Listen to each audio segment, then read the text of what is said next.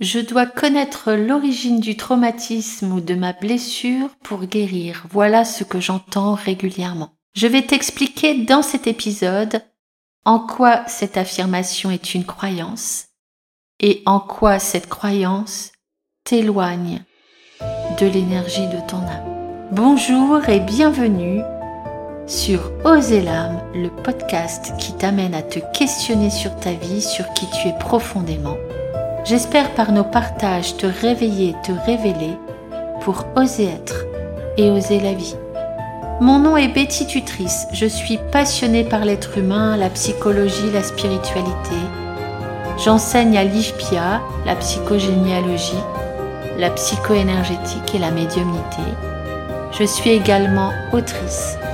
J'espère te donner des clés qui te permettront d'ouvrir ton cœur pour laisser chanter ton âme. Chaque épisode est une invitation à l'introspection pour exprimer plus librement toutes les parts de ton être.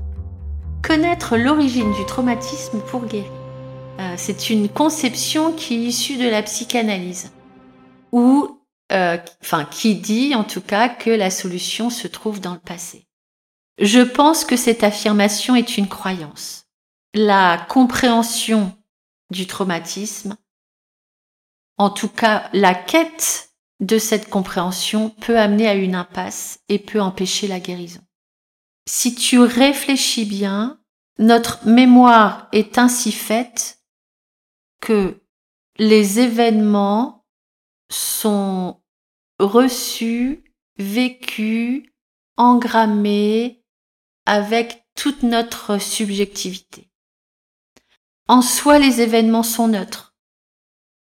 Donc c'est la façon dont on va vivre l'événement qui va euh, qui va avoir des répercussions. C'est un tout en fait, il s'agit aussi du contexte autour de l'événement. Les conséquences seront différentes si la famille est bienveillante, à l'écoute, ou si la famille est en déséquilibre, en souffrance, et si celle-ci ne peut être un point d'appui pour affronter le traumatisme. C'est pareil en fonction de ce qu'on a pu développer dans nos vies en termes de qualité, de ressources. C'est qualités, ces ressources vont être un appui pour affronter un événement ou pas. Chacun d'entre nous a vécu des traumas. Malheureusement, ce sont les aléas de la vie. La perte d'un proche, un accident, une violence. La mémoire est remaniée constamment en fonction de notre subjectivité et de nos croyances. De ce qu'on arrive à retenir ou pas la mémoire se transforme continuellement. On le sait bien, pour un événement, si je demande à trois personnes de me décrire la scène, j'aurai trois versions différentes. L'obtention de la vérité, de la réalité vraie, sont des missions impossibles. Dans toute démarche de connaissance de soi, dans toute démarche de transformation de nos blocages, d'introspection, de cheminement de guérison, se dire que on va connaître la vérité et que c'est cette connaissance qui va nous transformer est un leurre. Et je dirais même c'est une quête éperdue. Combien de personnes je vois en psychogénéalogie ou dans d'autres démarches, hein, euh, je pense par exemple aux constellations familiales, à la sophroanalyse, combien de personnes je vois qui restent dans une analyse permanente et une quête de l'événement premier, originel, qui a eu des répercussions sur euh, des lignées de transgénérationnel, euh, sur une vie entière. Ce n'est pas la recherche de la vérité qui guérit et en plus, c'est un leurre, c'est-à-dire que la vérité vraie on ne l'aura jamais. Même pour un ancêtre qui a vécu un événement, pour un personnage de notre famille, la restitution de l'événement ne sera jamais la vérité ni la réalité, la, réalité brute en fait. Tous nos vécus sont imprégnés de nos lunettes déformantes, sont imprégnés de nos croyances, sont imprégnés de notre capacité de résilience, de nos ressources, sont imprégnés de notre entourage, de comment on est soutenu pas. Donc la quête de la vérité, vraiment, je pense que ça peut nous mettre dans une impasse.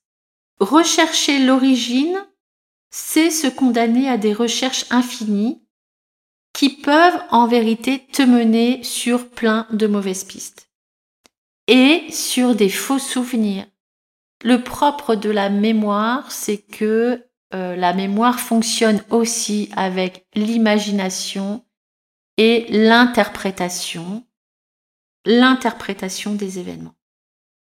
Quand on interprète, on peut déformer, on peut déconstruire, on peut rajouter des choses qui n'étaient pas là au moment des événements.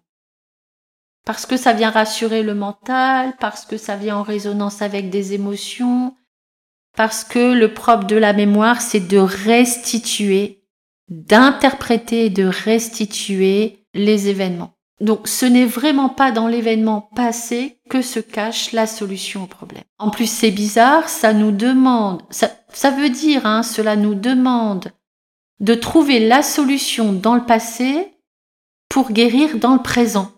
Le passé est passé et le présent peut être un présent un cadeau.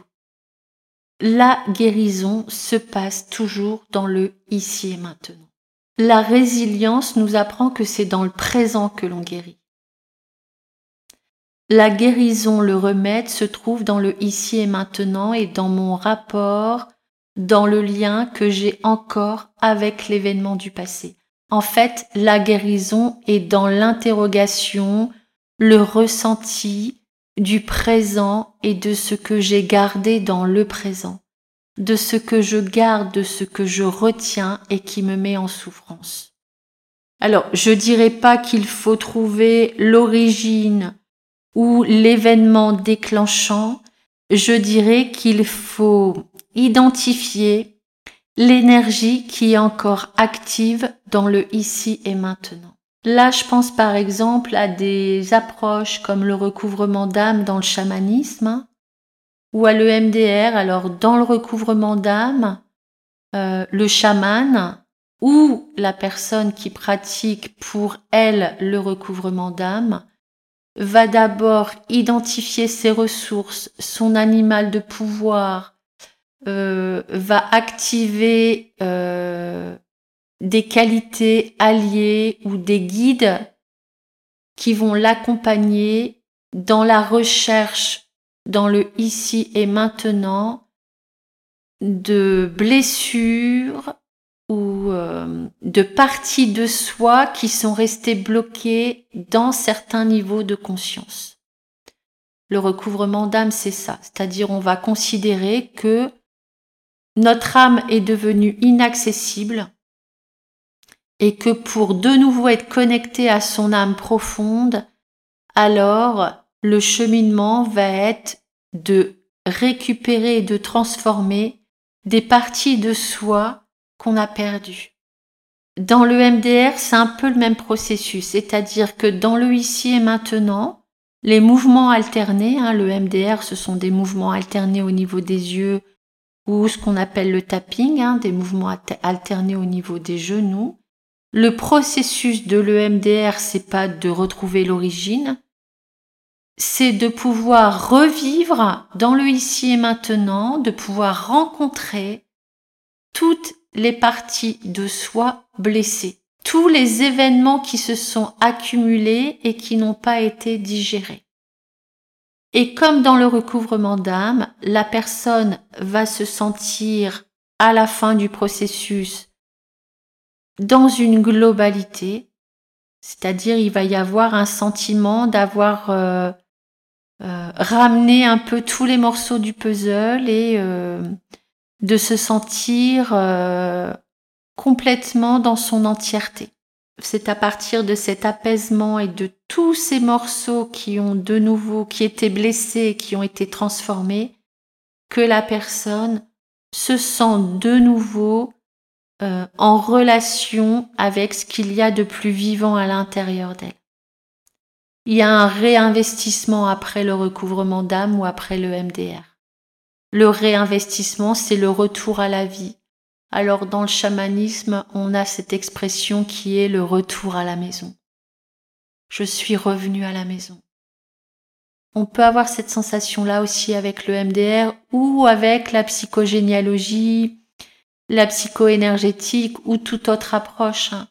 Quand on sent que nos blessures profondes ont été guéries, on a l'impression que partout sur cette terre, quels que soient les événements, on est à sa place et on est chez nous. Le monde autour peut changer, je suis dans le ici et maintenant, complètement connecté à la vie et à mon rôle euh, sur cette terre. Le cheminement ne peut donc se faire qu'à partir de deux mouvements et non à partir de l'origine.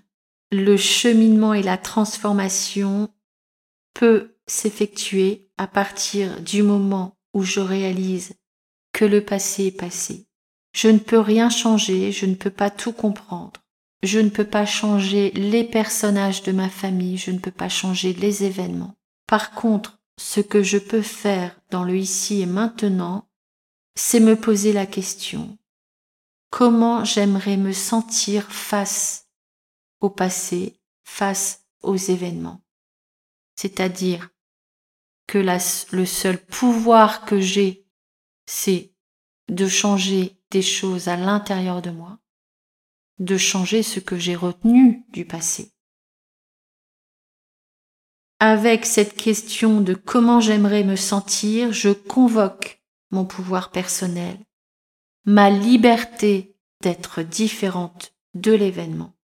Et c'est à cet endroit-là que je peux connecter mon âme.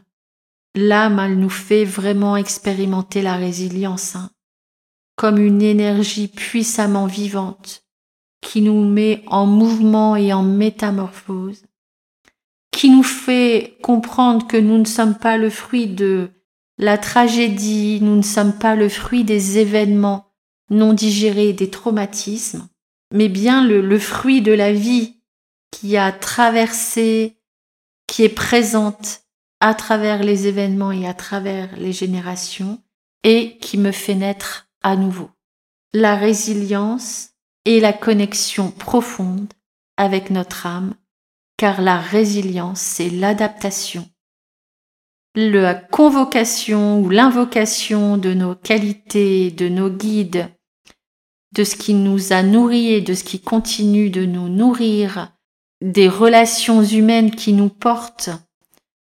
Et c'est cette expérience euh, du vivant, de ce qui nourrit et de ce qui nous porte qui fait que je suis profondément connectée à mon âme et que cette connexion profonde permet la métamorphose et la renaissance. C'est renaître à soi-même, c'est prendre de nouveau une place, un rôle, une mission dans la vie que je mène pour être au service de la collectivité et pour venir guérir toute mon histoire personnelle et transgénérationnelle. Si tu veux en savoir plus, je mets ce processus au cœur de mon enseignement et de mes formations, que ce soit en psychoénergétique, en psychogénéalogie ou en EMDR. J'espère que cet épisode t'aura plu. Merci d'avoir passé ces quelques minutes avec moi. Si tu souhaites me suivre, abonne-toi au podcast. Tu peux également t'inscrire à la newsletter IFPIA, me suivre sur les réseaux sociaux. N'hésite pas à me partager tes commentaires par mail, euh, sur les réseaux sociaux, sur Messenger. Et je te dis à bientôt, à lundi prochain pour un nouvel épisode.